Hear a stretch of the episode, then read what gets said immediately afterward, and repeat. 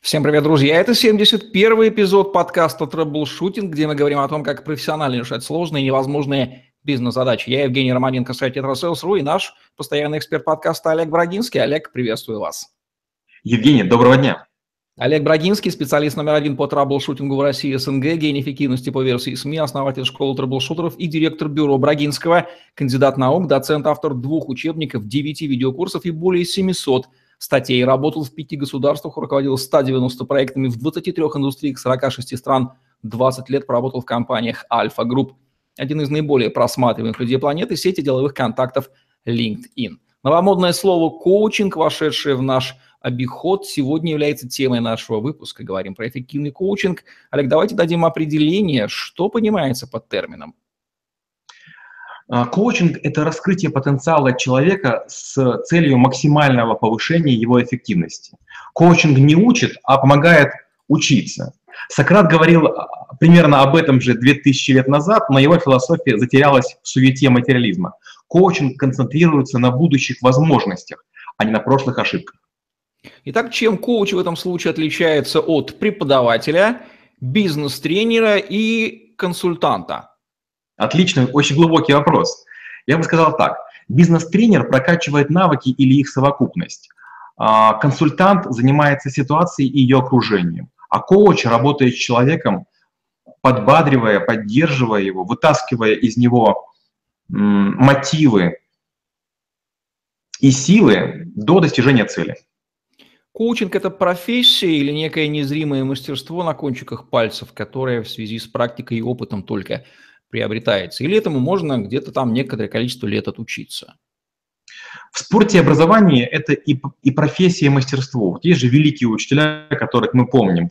Причем как раз те, которые нас больше ругали, те, которые нам не прощали ошибки, те, которые к нам якобы придирались, как раз те в памяти остаются. А вот людей безликих, которые были статистами, мы не помним. То есть э, те, кто нас именно коучил и говорил, ты можешь лучше, тебе я не поставлю пятерку, потому что для тебя это тройка.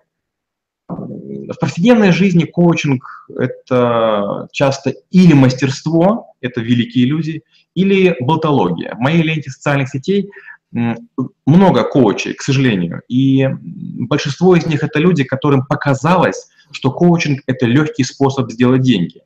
А, не являясь ролевыми моделями, они транслируют обещание обучить людей тому, в чем не являются сами специалистами, и подтасовывают доводы, в том числе вплетая цитаты великих, для того, чтобы оправдать их возможность учиться. Есть люди, которые три месяца учатся, получают сертификат, вывешивают его в сеть и говорят, я профессиональный коуч, все ко мне в очередь. Или первые 10 бесплатно. И начинается череда. Это просто ужасно. Сейчас на нас налетят псевдо-профессиональные коучи и зададут нам жару. А мы будем от них отбиваться в дальнейших минутах нашего выпуска. Посмотрим, как у нас это получится. Мы забыли про менторов и мотиваторов. Тоже две ипостаси. Чем они отличаются от коучей? Про менторов у нас есть с вами отдельный подкаст, я с удовольствием всех туда адресую. Ментор – это, как правило, человек, имеющий больший опыт, и менторы часто работают в сфере профессиональном. А, для, для того, чтобы передать навыки управляющие. Наставник – это человек, который более инструментально учит.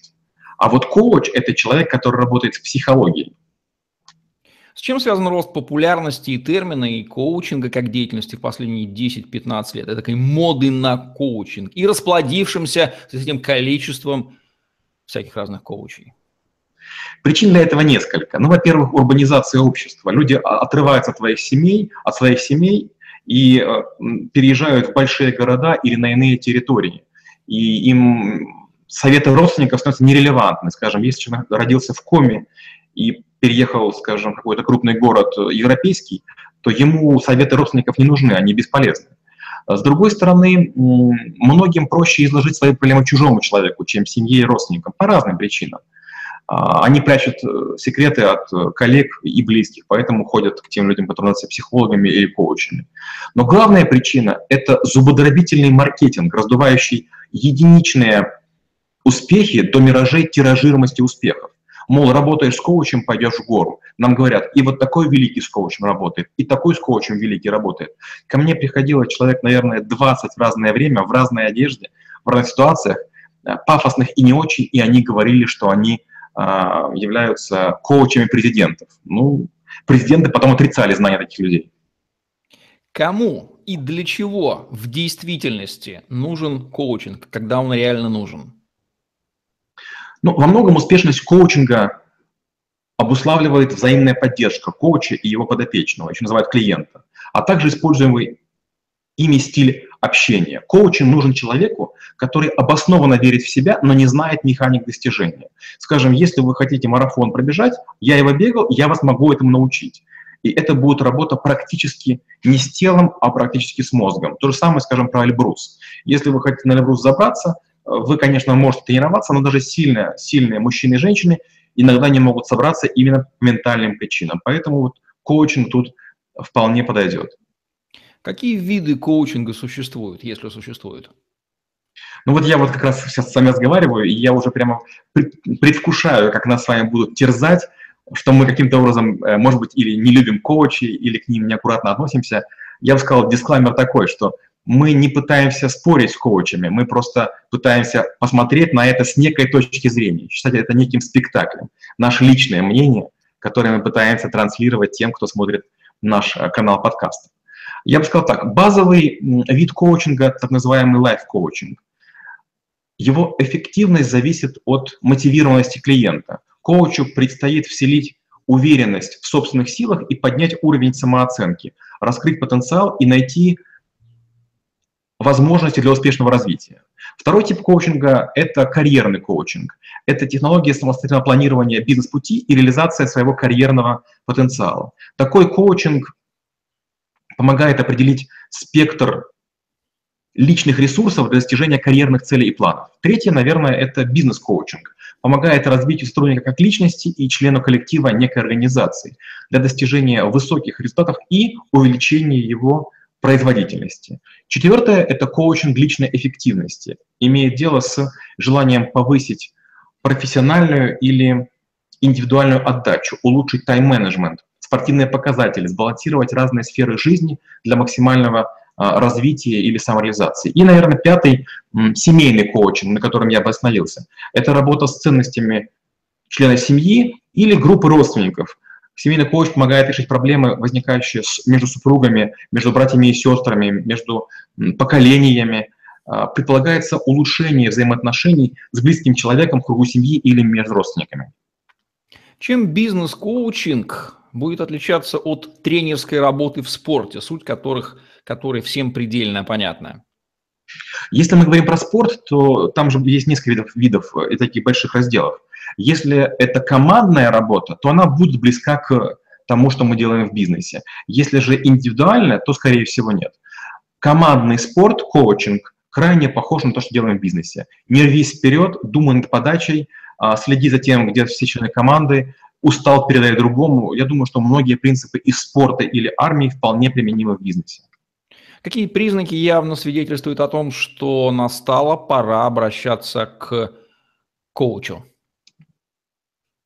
Ну вот я не могу когда пора к коучу обращаться. Например, мне не хочется к коучу обращаться, потому что я понимаю, что а, методики, которыми коучи пользуются, я знаю, поэтому я сам могу задать себе вопросы, сам могу создать в себе тишину, сам могу себя отзеркалить, сам играть от себя. А, но методиками коучинговыми я для себя часто пользуюсь. Они, к сожалению, простые. Из серии «А сам ты что думаешь?», «А если у тебя было 30 секунд времени, на что ты время уделил?» А подбрось монетку, и пока она будет падать, ты сам подумаешь, на какую сторону ты хочешь, чтобы она упала. Вы сейчас сказали о явлении, которое я назвал бы самокоучинг. Получается, что он возможен и в каком-то проценте случаев будет не менее эффективен и, в общем-то, бесплатен для человека. Ну вот у меня была такая ситуация в жизни, наверное, дважды, когда я был крайне удивлен. Первое, я узнал о том, что есть такая ассоциация хирургов, или вернее врачей, которые сами себе в силу разных причин удалили аппендицит. Я подумал, боже мой, какое мужество. Нужно вот все пройти. А с другой стороны, я тоже видел программу о российском подразделении «Альфа», где один из бойцов сказал, что его очень поразило то, как э, там, во время какой-то операции один из людей сам себя зашивал. И он в прямом эфире себе голень разрезал и тут же зашил. Я подумал, боже мой, если эти люди могут делать такое со своим телом, Почему я не могу такое делать с головой? Ну зачем мне костыли? Зачем мне другие люди? Зачем, чтобы они видели, что я могу быть слабым? Или, например, другое. Они потом говорили, я коучу Брагинского. Так, боже мой, он помогает мне или работает над своим именем? Получается, что у Брагинского нет коучей. Многие люди пытались, и причем, что интересно, самые напряженные, самые агрессивные – это ребята церковные. Меня много раз пытались э, обратить э, в разные веры, и вот, скажем, мусульманские вербовщики работают крайне жестко, и они используют многие методики коучинга. Правда, я не знаю, что первично. Или их религиозно, или они нахватались их у коучинга, или коучи нахватались их у религиозных ребят. Можно ли говорить о каких-то требованиях к опыту, знаниям, навыкам, квалификации коуча? Минимальным, по крайней мере, когда человек может так называться.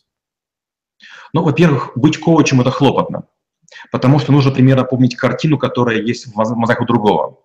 Во-вторых, э, если есть степень хвастовства или бахвальства, тяжело быть коучем. Все время хочется показать, как я это сделал. Я сделал лучше, а благодаря мне покрасуюсь. Я проходил обучение контраварийному вождению, я был удивлен. Получается, мне показывали некий прием, а потом меня в машине оставляли одного, и рядышком лежала рация. И, и в рацию мне говорили команды. Не сидите. А почему не, не показываете, не помогаете? А мне говорят, сделай столько попыток, пока не получится. Ты либо сломаешься, либо научишься. Это тоже своего рода коучинг. Как определить шарлатана среди тех, кто называет себя коучем? Ну, наверное, это касается не только коучей, а многих специалистов, которые занимаются продажей информации, решений или способов э, организации чего-нибудь. Чем больше человек говорит высоких имен, чем больше он называет успехов, которые случились по его вине, тем хуже. Недавно у меня было такое некрасивое открытие. Один из известнейших людей поколения 90-х э, написал следующий пост. Я лечу из Казахстана, и такой-то телеоператор наконец-то выдает сим-карты, которые будут работать в той стране. Я горд, что я ему это подсказал. А я себе, про себя подумал, боже мой, во-первых, ты известный варюга технологий, ты постоянно это воруешь. Во-вторых, этот оператор является международной сетью, и они на других территориях это делали давно. Ты где-то посмотрел, а потом предлагаешь. Это когда люди говорят, что я знаю такой-то кейс, мы сейчас с тобой реализуем. А еще страшнее другое. Прочел новую книгу или съездил на Тони Робинса, и сейчас тебе все повторю. Это из серии «Ты Шаляпина слышал? Нравится? Нет, не очень. А как ты его слышал? А мне Вася перепел». Как измерить эффективность коучинга? Я считаю, что есть только один измеритель. Когда в оговоренный с коучем срок вы достигли своей желаемой цели. Чем отличается коуч, скажем, от наставника? Наставник будет вас подталкивать бесконечно к цели, а коуч увидит вас предел и к нему быстро приведет. Он скажет, допустим, вы знаете, вот для вас это высоковато, давайте чуть ниже, но гарантированно достигнем. Вы хотите сказать, что коуч может помочь сформировать правильные цели, может быть, даже кардинально скорректировать путь движения человека, открыть в нем нового исполина спящего и показать ему, что тот может, и сделать так, что он получит этот результат, то есть поверить в вновь открывшиеся возможности. Точнее не скажешь. И трэблшутеры, и консалтеры, и, и менторы, и, и интерим-менеджеры, и адвайзеры, и коучи, и наставники. Мы все говорим примерно одно и то же. В большинстве случаев, если бы клиент сам смог сформулировать свою задачу, он бы ее решил. Поэтому психотерапевт, ну, к сожалению, это маленькая часть нашей работы. Говорят, что у всех известных, результативных, успешных людей, как за любым успешным мужчиной стоит женщина, так и за успешным человеком всегда стоит некий коуч. Правда ли это? Это, к сожалению, миф, это заблуждение. Очень часто, мы с вами уже в ряде подкастов это говорили, мы путаем причину и следствие. Если у Цукерберга есть коуч сейчас, то только потому, что какой-то проныра хочет денег Цукерберг успешен технически. Если у Билла Гейтса есть коуч, то только потому, что этот коуч хочет денег. Чем больше вы добиваетесь, тем больше вы знаете, тем более интересны вокруг вас люди, тем более осознанно вы делаете поступки и читаете. Вы начинаете автоматически ценить время и свои достижения. Вы находитесь в кругу людей, которые постоянно повышают свой уровень во всем, материально, духовный, э, в спорте. Вам не очень нужен коуч. Вы сами можете составить цели. Если вы этого делать не можете, тогда отползите в сторонку на обочину и умирайте. Получается, что нахождение в обстановке людей мотивированных, движущихся, это тоже своего рода модификация коучинга без необходимости взаимодействия. То есть он происходит неизбежно. Смотрите, вот как в психологии. Есть психология, есть психотерапия, а есть медикаментозное вмешательство. И на разных стадиях нужно все что угодно. Я читал недавно книгу, где говорится, что примерно 17% жителей городов имеют психические расстройства, но к психологу ходят менее одного человека. Но остальные 16 как- как-то же живут. Что может коуч, а чего он точно не может? Что он должен делать, а чего не должен делать? То есть как ответственность за конечный результат распределяется технически между подопечным и коучем? Ну вот хороший коуч, как я пример приводил с обучением экстремальному вождению, он не должен ничего делать за подопечного. У меня была такая ситуация, не очень красивая в детстве. Мы пошли с э, родственниками ловить рыбу. И вот перед приходом домой рыбу смешали все в одно, в одно ведро. Я поймал одну рыбку, а всего их было там где-то под полсотни. И мне сказали, что я поймал три. Я потом сказал, нет, я только одну поймал. А мне сказали, да какая разница, нам не жалко. Я говорю, нет, я поймал только одну. Вот коуч не должен пытаться каким-то образом под ковром помогать своему подопечному. Звонить куда-то, добиваться чего-то, писать за него некие записки сопроводительные или письма рекомендательные.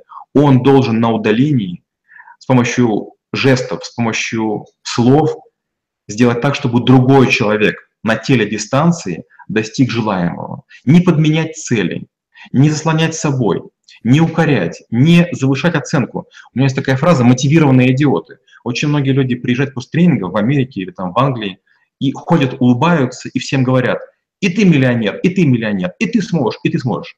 Ребята, ну вас прокачали с помощью технологии двухкопеечной. Ну не меняйте вы мир у себя. Зачем вы это делаете? Люди не станут миллионерами, вернее, не все станут миллионерами, и вы заранее опускаете самооценку. Хотите помочь, помогите, только языком не ляпайте. Получается, что коуч – это такой бесконтактный мастер, который мастерски дистанционно пробуждает нормативно внутреннего исполина, который есть в каждом человеке. Вот такого вот рода искусства, так? Похоже, очень похоже на, на ваше описание, да. Разница между американскими и отечественными коучами, если вторые существуют, настоящие, возможно, вы их даже видели, какая главная? Ну, разница, во-первых, а, в понимании. А, американцы и многие европейцы, они тяготеют на имя. Вот мы тяготеем на бренд. Вот американцу все равно, Levi's или Wrangler, джинсы за 10 долларов, любые чистые, ему подойдут. То же самое, вот недавно я был на конференции, мы такие сидим пафосные, в президиуме я модератор, и вдруг появляется видео, где человек, многого достигший, начинает трансляцию, потому что не мог приехать через веб-камеру, и мы видим, что у него чистая, но мятая футболка и мы такие все сидим, как идиоты. На нас там по несколько тысяч евро, а он там футболки двухкопеечные, no name, и возникает странное ощущение. А, но, с другой стороны, на наших территориях имя коуча ничего не значит. Чем круче коуч, тем больше к нему требований. И многие, наоборот, ходят к дорогим коучам, чтобы сказать, был у него пустышка. Почему? Это очень здорово. Я прикоснулся к большому человеку, я ему равен.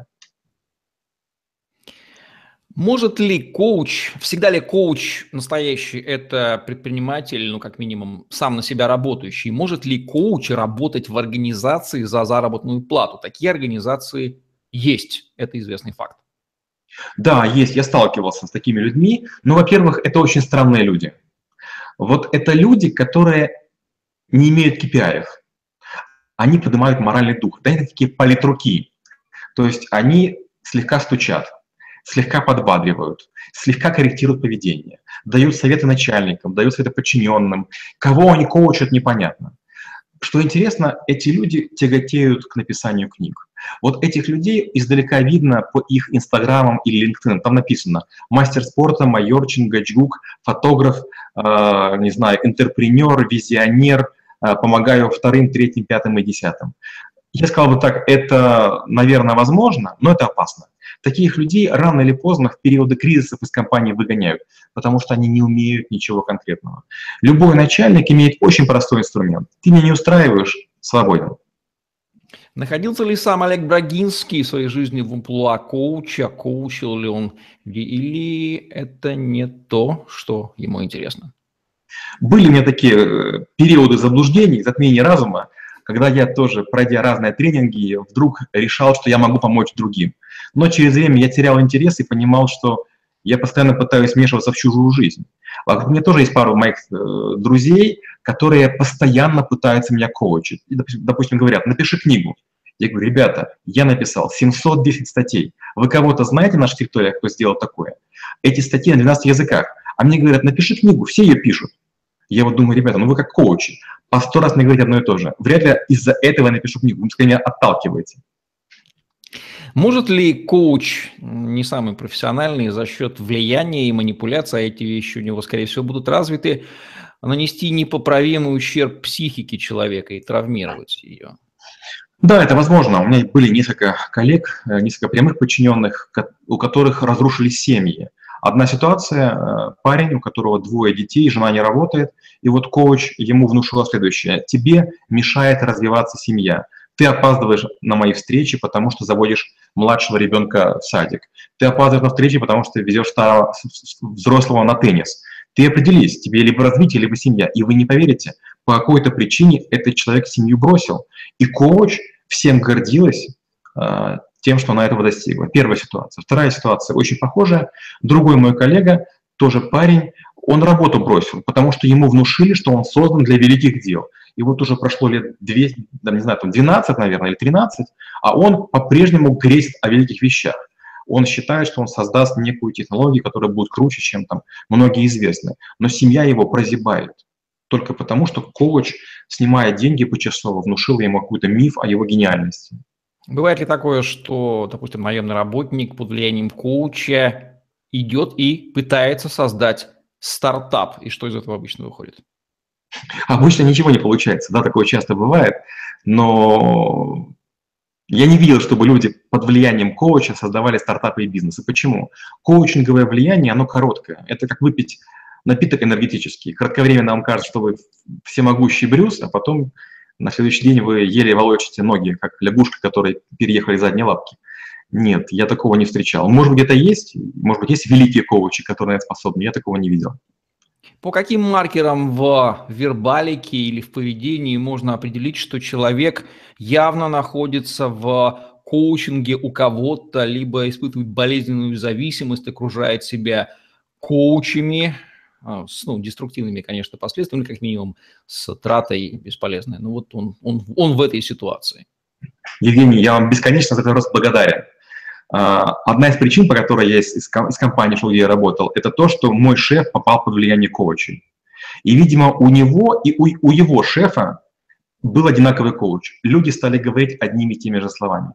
Но беда в том, что я читаю много книг. И я понимаю модель, из какой книги взята. Я понимаю, что будет следующей фразой. Становится противно. Знаете, как будто бы, знаете, заниматься сексом под запись. Я посмотрел немецкое порно, записал, а потом начинаю давать команды, как что будет дальше. Ну, мы занимаемся либо работой и создаем новые технологии, или занимаемся какими-то манипуляциями. Коучинг э, руководителей часто похож на манипуляции. Почему? Потому что коуч всеми силами пытается затащить э, бизнесмена на какое-то количество часов сажает его на подписку, и потом прокачивает пример одними теми же мыслями. И потом эти люди начинают действовать по шаблону. Им кажется, что они умные, окружающие их не понимают, команда меняется, потому что условия изменились. А человеку, если у него возникают какие-то успехи, он говорит, это я под воздействием коуча смог. Или наоборот, у меня все были уроды, и мой коуч помог мне избавиться от лишнего балласта. То есть люди под воздействием коуча не начинают в неудачах винить себя. Есть понятие культ личности, бывает ли понятие культ коуча? Конечно. Ну вот сегодня я уже называл фамилию одного человека, его сделали чуть ли не богом, на него едут все планеты. А, на рекламу этого господина вливается 30 миллионов фунтов в год. Если взять конфеты ириска, которые сейчас никому не нужны, и вливать в них столько же денег, то люди скоро будут говорить, что эти вещи лечат от рака. Давайте все-таки не путать пользу от чего-нибудь и флер, который нам создали за наши же деньги. Один из наших общих знакомых, известный на российском пространстве, коуч, называет мероприятие того, кого мы сейчас сказали, самой дорогой дискотекой в моей жизни. И где-то он прав. Давайте дадим рекомендации тем, кто все-таки думает попасть к кому-то в коучинг, что им нужно знать и как не сделать грубую ошибку. А, есть такая штука, называется тренинг личностного роста. И вот когда встречаются люди, которые их прошли где-нибудь, у них есть такое правило – ничего не говорить о личностном росте, но неизменно они в это скатываются. Вот хороший коуч никогда не навязывает свои услуги. Хороший коуч, он сидит где-нибудь и занимается тем, чем считает нужным, а к нему все приходят как к отшельнику за поклоном. Любой человек, который рекламирует свои услуги, вам не нужен. Если у человека есть сила, молва опередит ваше желание к нему прийти, вы о нем услышите. Вы не сможете к нему пробиться. Вы будете удивлены ценой. Вы будете удивлены его безразличием, ну, надуманным. Вы будете удивлены тем, что первые занятия будут вроде бы не очень системными, не очень глубокими. Почему? Потому что он не верит в вас. И для того, чтобы он стал вами заниматься, он ждет, что вы себя проявите. Поэтому реклама всегда убивает хорошего консультанта, хорошего коуча и других людей похожих специальностей. То есть старое доброе сарафанное радио – это единственный и настоящий маркетинговый инструмент настоящего истинного коуча. Я правильно понял? Это такое мое скромное мнение. Ну а коучем что может посоветовать Олег Брагинский тем, кто действительно считает себя способным помогать другим людям достигать результатов? Коучем я хотел бы обратить внимание вот на что. Есть некое отторжение консультантам, коучам и похожим профессиям. И вот каждый начинает говорить, я не такой – вот так же поступают люди, которые содержали за преступление. Они говорят, я не виновен. Чем больше вы оправдываетесь, тем больше вам не верят. Не пытайтесь никого уговаривать. Не тащите никого на, на, на аркане. У кого болит, те придут. Не старайтесь бороться за клиента. Лучше занимайтесь самопознанием, занимайтесь саморазвитием. Не пытайтесь метать бисер перед свиньями. Не в том плане, что люди свиньи, а вы молодцы, а в том, что количество попыток в вашем случае – это очень плохо. Падает ваша мотивация. У вас падают уголки групп, губ. Недавно я свою сестру родную отправил к одному э, коучу по определенной очень узкой конкретной проблеме. Моя сестра пришла, позвонила и говорит, послушай, дешево одет, косно говорит, меня не выслушал, дал совет. Я больше не пойду. Я говорю, да, ты права. То есть по маркерам понятно, что это не твой коуч. Нужно ли что-то добавить, какие-то ключевые мысли, которые не прозвучали по этой многогранной, обширной и важной теме в наше время? Я думаю, что мы можем только извиниться, потому что мы были несколько агрессивны, но не потому, что мы не любим коучей, хотя, конечно, там слегка мы их недолюбливаем, как и все нормальные люди, а просто потому, что мы хотели показать некую точку зрения, консистентную. Если коучи сильные, им оправдываться не нужно. Если у кого-то возникнет агрессия после просматривания этого ролика, как коуч подумайте, что именно вас раздражает. Как коуч подумайте, а нужно ли писать негативный комментарий? А может, с этим нужно пожить и проработать? Вот такой вот не лишенные толики юмора, ну и уж точно здравого смысла мнения Олега Брагинского о коучинге в подкасте «Траблшутинг», где мы говорим о том, как профессионально решать сложные невозможные бизнес задачи. Олег Брагинский, Евгений Романенко были с вами. Ставьте лайк, подписывайтесь на наш YouTube-канал, чтобы не пропустить новые интересные видео с вашими любимыми экспертами. Загляните в другие выпуски подкаста «Траблшутинг». Там вы найдете массу интересного. Пользоваться или нет услугами коуча, решайте сами. Как их выбрать, вы тоже знаете. Наша работа на этом закончена. Удачи вам. Достигайте результатов сами или с помощью коуча. Мы будем этому только рады. Всем пока. Спасибо и до встречи через неделю.